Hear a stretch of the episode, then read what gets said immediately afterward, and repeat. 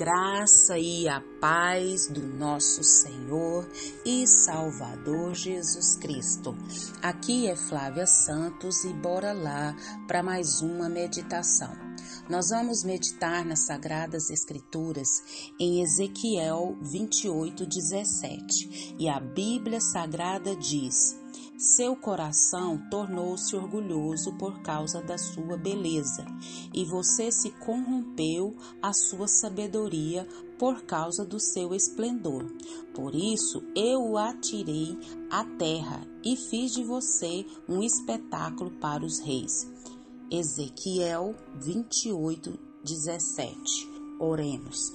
Pai, em nome de Jesus, estamos uma vez mais na tua presença santa e suplicamos ao Senhor, Pai eterno, que perdoe, Pai, os nossos pecados, perdoe as nossas fraquezas, perdoe as nossas iniquidades, perdoe, Deus, tudo, tudo, tudo que há em nós que não te agrada em pensamentos, obras, ações, reações. Meu Deus, pecados que nos são resistentes, nos ajuda a vencer cada um para a glória e louvor do nome do Senhor. Pai, em nome de Jesus, suplicamos que o Teu Espírito Santo continue agindo, trabalhando, falando, Pai, de maneira sobrenatural nas nossas vidas. Pai, Queremos agradecer por tantas bênçãos, por tantas dádivas, por tantos favores, por tantos livramentos, por tanta proteção, provisão, capacitação, ânimo, coragem. Deus, muito obrigada pelo pão à mesa, pelas vestes, pelo calçado. Te agradecemos, Deus eterno, porque o Senhor tem cuidado da nossa vida, o Senhor tem cuidado dos nossos, o Senhor tem cuidado em cada detalhe da nossa vida, desde as coisas mais simples às mais complexas nós vemos a boa mão do Senhor. Pai, continua agindo, meu Deus, na nação brasileira, continua agindo nas famílias, nos jovens, nas crianças, ó meu Deus, nas autoridades governamentais. Vem com mão forte, com mão de poder nos quatro cantos dessa nação. Vem com reavivamento, vem com reavivamento sobre o mundo, meu Deus. Meu Deus, meu Pai, vem, Pai. Nós estamos te pedindo, nós estamos te clamando. Deus, que as vidas venham se arrepender dos seus pecados, venham reconhecer que precisou de um Senhor, de um Salvador, e o único que pode ser Senhor e Salvador é Jesus Cristo, que morreu na cruz para nos salvar, para nos resgatar das trevas para a sua gloriosa luz. Pai eterno, fala conosco, abre a nossa mente, abre o nosso entendimento, que o Espírito do Senhor venha trabalhar com essa reflexão de hoje na nossa vida, no nosso lar, em tudo que diz respeito a nós. É o nosso pedido agradecidos no nome de Jesus. Amém. Nós vamos falar hoje sobre soberba, a ruína de Lúcifer. Soberba, a ruína de Lúcifer.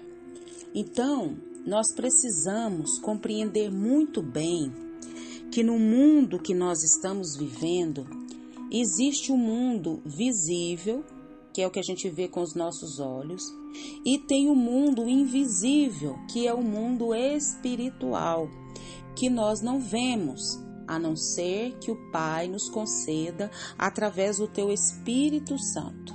Então, precisamos compreender que no mundo há o material, que é o que nós vemos, que é o visível, e o invisível, que é o espiritual. Sabemos que homens e anjos são criaturas de Deus e essas criaturas são que morais. Então essas criaturas, elas habitam nesses dois mundos, visível e o mundo invisível. E a palavra do Senhor nos diz, e nós cremos, que houve um tempo em que ocorreu uma rebelião no céu. Isso mesmo, uma rebelião no céu. E o querubim da guarda, o anjo da luz, isso, o anjo da perfeição, ele foi dominado pela soberba. Por isso que nós precisamos ter cuidado com a soberba, porque a soberba foi a ruína de Lúcifer e pode também ser a nossa ruína. Então, ele desejou ser igual a Deus. Ele queria estar acima do trono de Deus. acima dos outros anjos. Isso está relatado lá em Isaías 14, é, do 13 em diante. E o que, que aconteceu? Ele foi expulso do céu e ele foi lançado à terra. E ele não foi sozinho, não. Ele seduziu consigo um terço dos anjos de Deus. E esses anjos se tornaram que? Demônios. Lá em Apocalipse 12, 4 fala sobre isso. A Bíblia, a palavra de Deus, não deixa claro quanto tempo levou para que Lúcifer começasse esse processo de iniquidade em seu coração.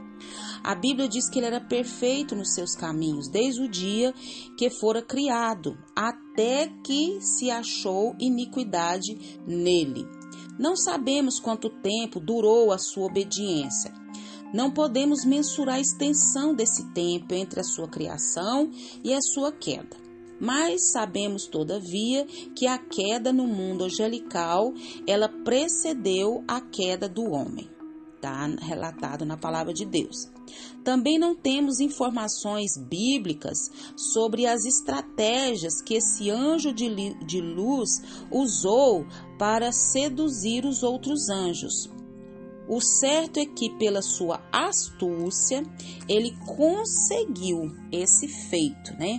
Um terço dos anjos que foram expulsos do céu e se tornaram que demônios.